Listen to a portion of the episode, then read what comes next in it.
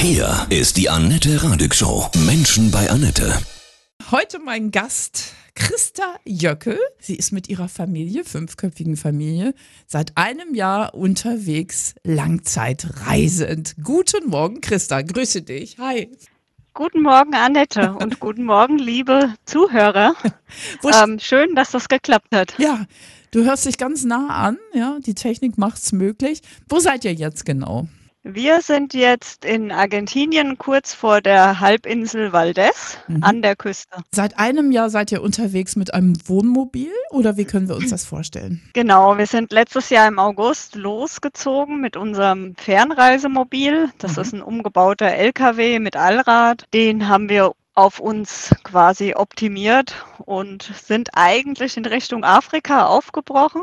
Der Plan war, an der Ostküste des Kontinents runter bis Südafrika zu fahren. Mhm. Da gab es aber dann, als wir in Griechenland waren, kleinere Unzulänglichkeiten. Wir hätten nicht mehr durch Äthiopien so einfach fahren können. Mhm. Die haben die Einreisebestimmungen geändert. Und dann mussten wir kurzfristig umplanen und äh, ja, sind dann nach Südamerika gefahren. Ja. Beziehungsweise haben geschifft. Ja. Der Weg ist das Ziel. Ihr seid zu fünft aus dem beschaulichen Bensheim. Also ihr habt dann drei Kinder mit dabei, du und dein Mann, Christa. Nein, wir sind ein bisschen ungewöhnlicher mhm. unterwegs. Es sind äh, drei Erwachsene. Wir leben zu dritt mit mhm. zwei Kindern bei uns im Wohnmobil. Okay, das ist ja spannend. Was ist das für eine Konstellation? Magst du erzählen? Ja, das hat sich vor ziemlich genau zehn Jahren gefunden kennengelernt haben wir uns übers Klettern.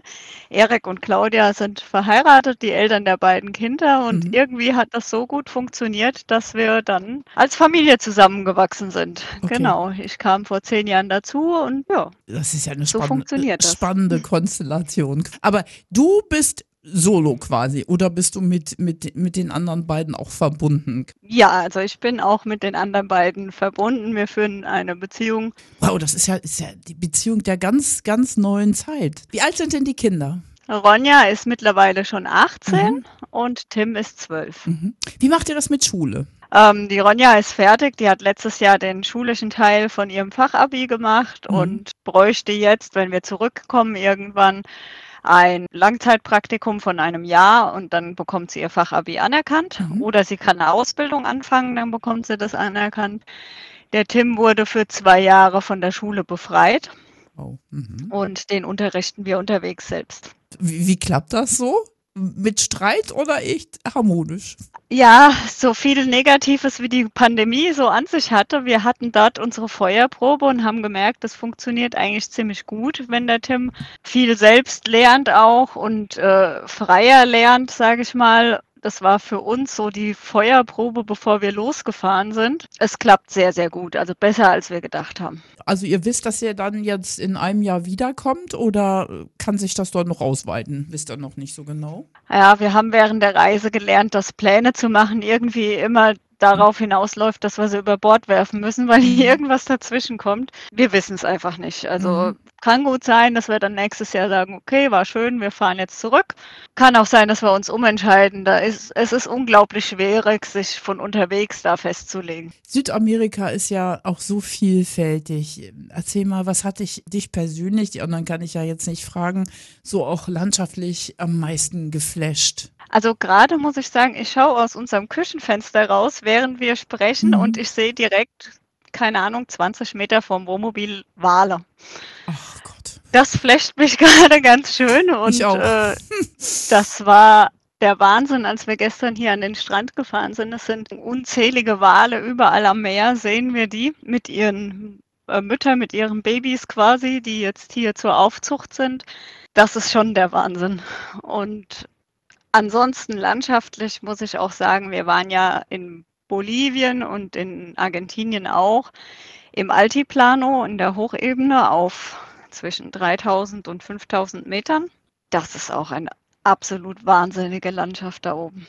Also auch nicht vergleichbar, haben wir nicht in Europa, kenne ich so auch nicht von irgendwo anders. Das ist schon atemberaubend im wahrsten Sinne des Wortes, weil Luft kriegt man auch keine da oben. Die Weiten, die man sieht, es gibt ganz viele Vulkankegel, die man dann in der Entfernung sieht, Schnee bedeckt und also unglaublich schön.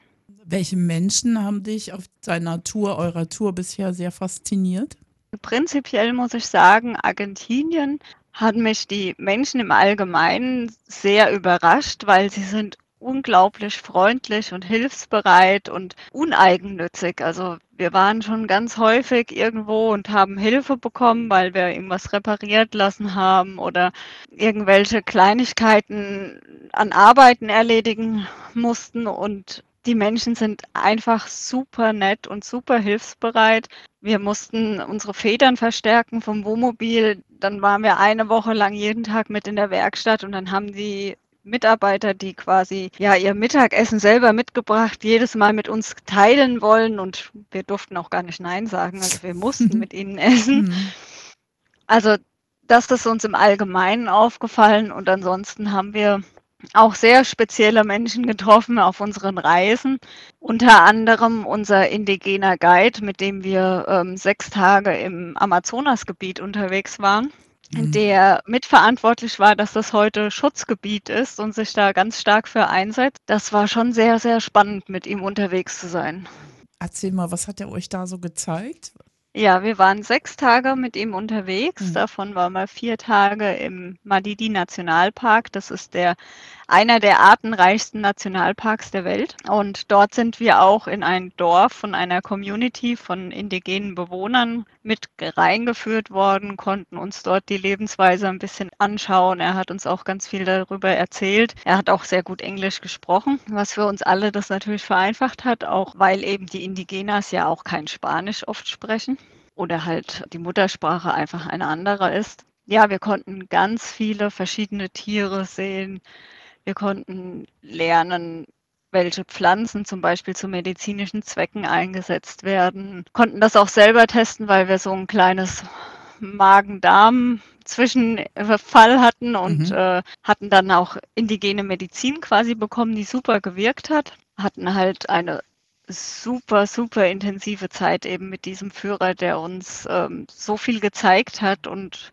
waren in der Pampa unterwegs. Also das sind die, ja, Grasland ist zu viel gesagt, aber es ist eine savannenartige Landschaft. Da sind wir auf Anaconda-Jagd gegangen, haben geschaut, ob wir welche finden, mhm. haben aber leider keine gefunden. das war unglaublich schön.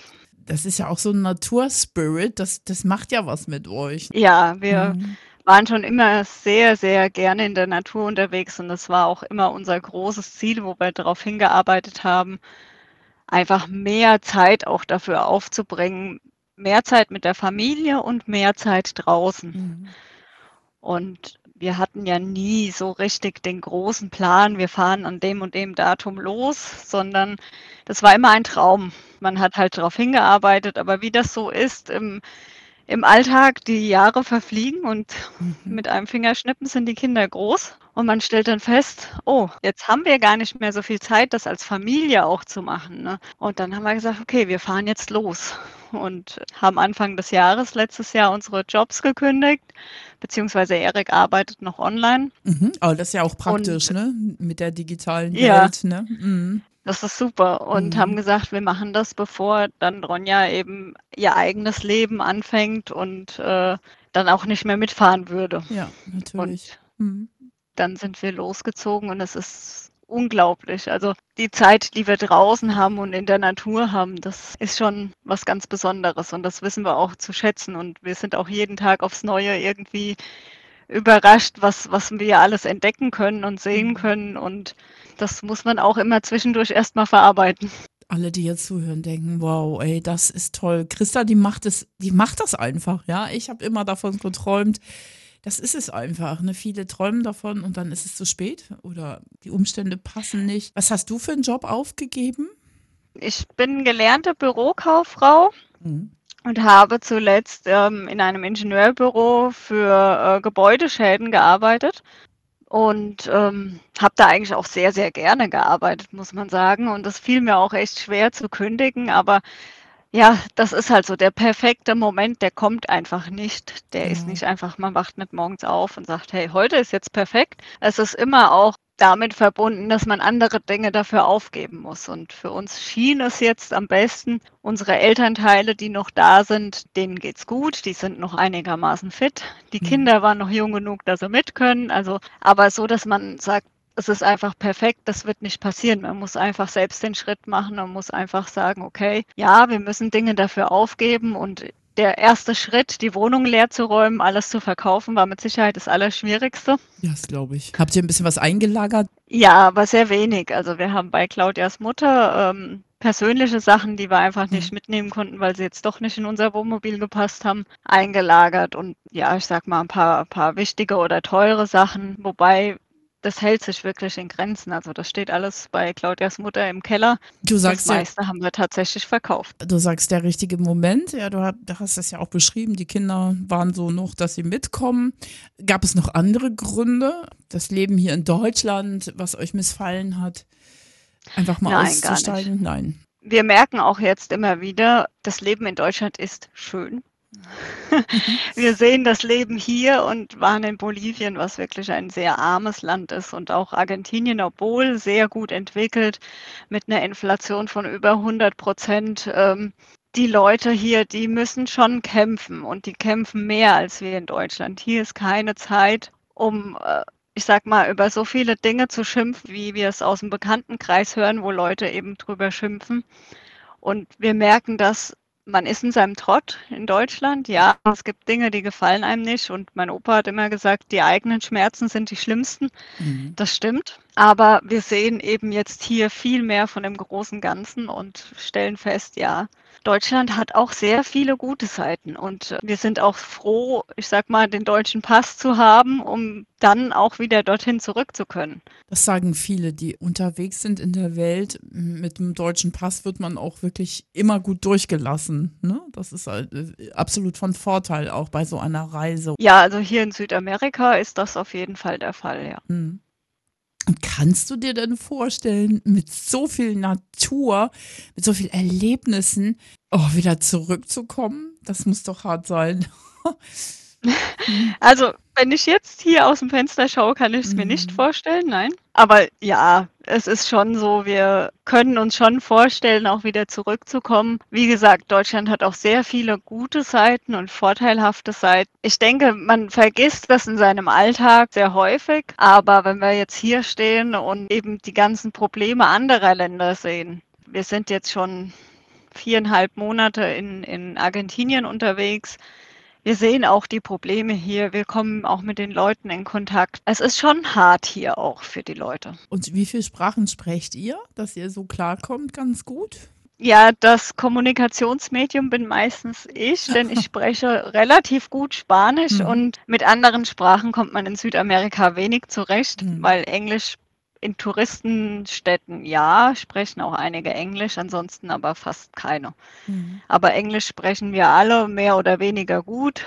Und äh, Spanisch, so die Grundkenntnisse hat auch jeder ein bisschen was. Und wie gesagt, ähm, meins reicht eben auch für, für Unterhaltungen zu führen oder mhm, äh, wenn es Dinge zu klären gibt, dass man das dann auch machen kann. Seid ihr mal in Gefahrensituationen gekommen? Das schreckt ja viele auch ab, so eine Reise zu unternehmen. Gefahrensituationen in der Hinsicht hatten wir nicht, nein. Also wir hatten mal, dass die Straße super schlecht war und man wirklich gucken muss, dass man nichts kaputt macht beim Fahren, ja. Aber dass wir jetzt sagen, Überfallsituation oder dass uns irgendjemand was Böses wollte, das hatten wir gar nicht. Wie wirst du verändert zurückkommen? Was wird sich in deinem Leben verändern? Also und auch in deinen Meinungen und Haltungen, Christa? Also zuerst mal muss man sagen, man lernt in Südamerika sehr entspannt zu bleiben, egal mhm. was passiert. Mhm. Ähm, tranquilo, ruhig ist das Wort, was wir, glaube ich, am meisten hören, wenn irgendwas passiert ist, weil hier lässt sich keiner außer Ruhe bringen. Und mhm. das ist so angenehm und so schön. Auch ob jetzt irgendwie LKWs quer stehen und eine ganze Straße blockieren, die zufällig die Straße zur Hauptstadt ist. Es ist nicht schlimm. Mhm. Und es regt sich auch keiner auf, weil davon wird es ja nicht besser. Also mhm. es ist dieses, ähm, diese, diese Gelassenheit der Dinge gegenüber, die man sowieso nicht ändern kann. Und das finde ich sehr angenehm und sehr schön. Und ich glaube, wir haben uns das auch so ein bisschen angewöhnt, einfach, ähm, ja, es muss eine Lösung geben, man muss die suchen, aber es wird nicht schneller, wenn ich mich darüber aufrege.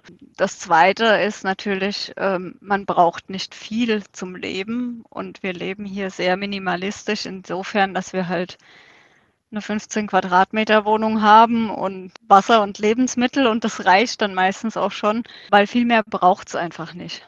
Man macht sich dann wahrscheinlich auch mit seinem Äußeren nicht mehr so ab, oder? Gerade wir Frauen, oder? Wie ist das?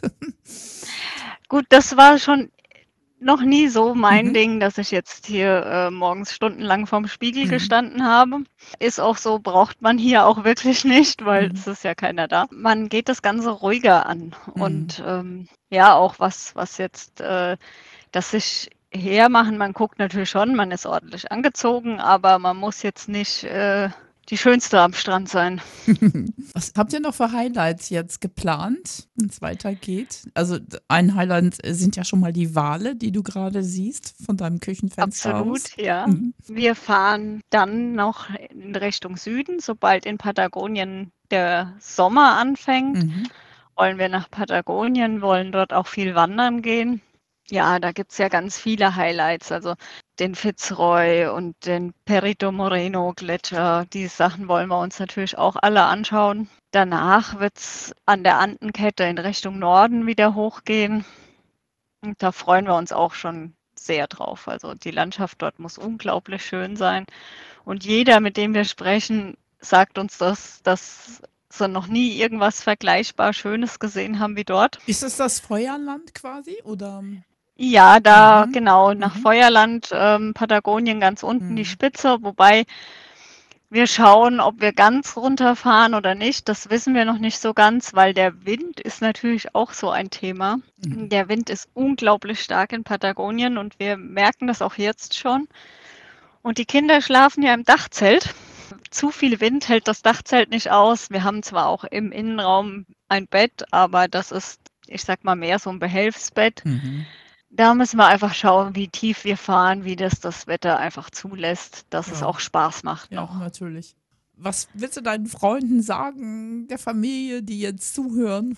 Ja, so schön wie das alles klingt, ne, wir vermissen natürlich unsere Freunde und Familie auch. Mhm. Ähm, die Technik macht es möglich, man bleibt besser in Kontakt, ja, man kann schön. Bilder schicken oder mal eine Videokonferenz halten. Das stimmt, aber Natürlich vermissen wir alle, die zu Hause sind, trotzdem. Und das ist natürlich so ein Thema, wenn man jetzt mal schnell nach Hause könnte, aber das ist so einfach auch gar nicht möglich. Insofern schicken wir mal ganz, ganz liebe Grüße mhm. an alle, die zuhören. Und ähm, ja, wir können nur jedem sagen, der, der auch solche Träume hat. Ähm, der erste Schritt ist mit Sicherheit der allerschwerste, aber es lohnt sich. Also wir haben keine Minute bereut. Das glaube ich euch. Christa, von Herzen alles Gute. Dir und deiner ja, Familie, deiner außergewöhnlichen Familie. Ganz viel Danke. Spaß, ja. Grüß die Wale bitte von mir ganz persönlich, ja. Das finde ich ganz berührend. Wie viel sind es jetzt? ich sehe so auf die Schnelle mindestens fünf. Alles Gute. Und wenn ihr wieder da seid, dann sprechen wir nochmal. ja, sehr, sehr du, gerne. Kannst du die ganzen Highlights nochmal erzählen, die ihr jetzt noch alle erleben werdet? Sehr, sehr gerne. Und habt ihr, habt ihr jetzt auch einen YouTube-Kanal oder einen Blog oder auf Insta, wo man eure Erlebnisse, Fotos auch sehen kann, Christa? Ja, wir haben alles drei sogar. Mhm. Ähm, wir haben einen Blog, www.aufachsesein.de, jeweils mit einem Bindestrich geschrieben. Unter Auf Achse sein findet man uns auch auf YouTube und Instagram. Ja, cool, super. Dann gucke ich mal rein. Da kommen ja dann die Wahlfotos rein. Ne? genau, denen. die ja. kommen da dann auch rein. Super. Lass dir gut gehen. Hm. Tschüss. Danke, tschüss.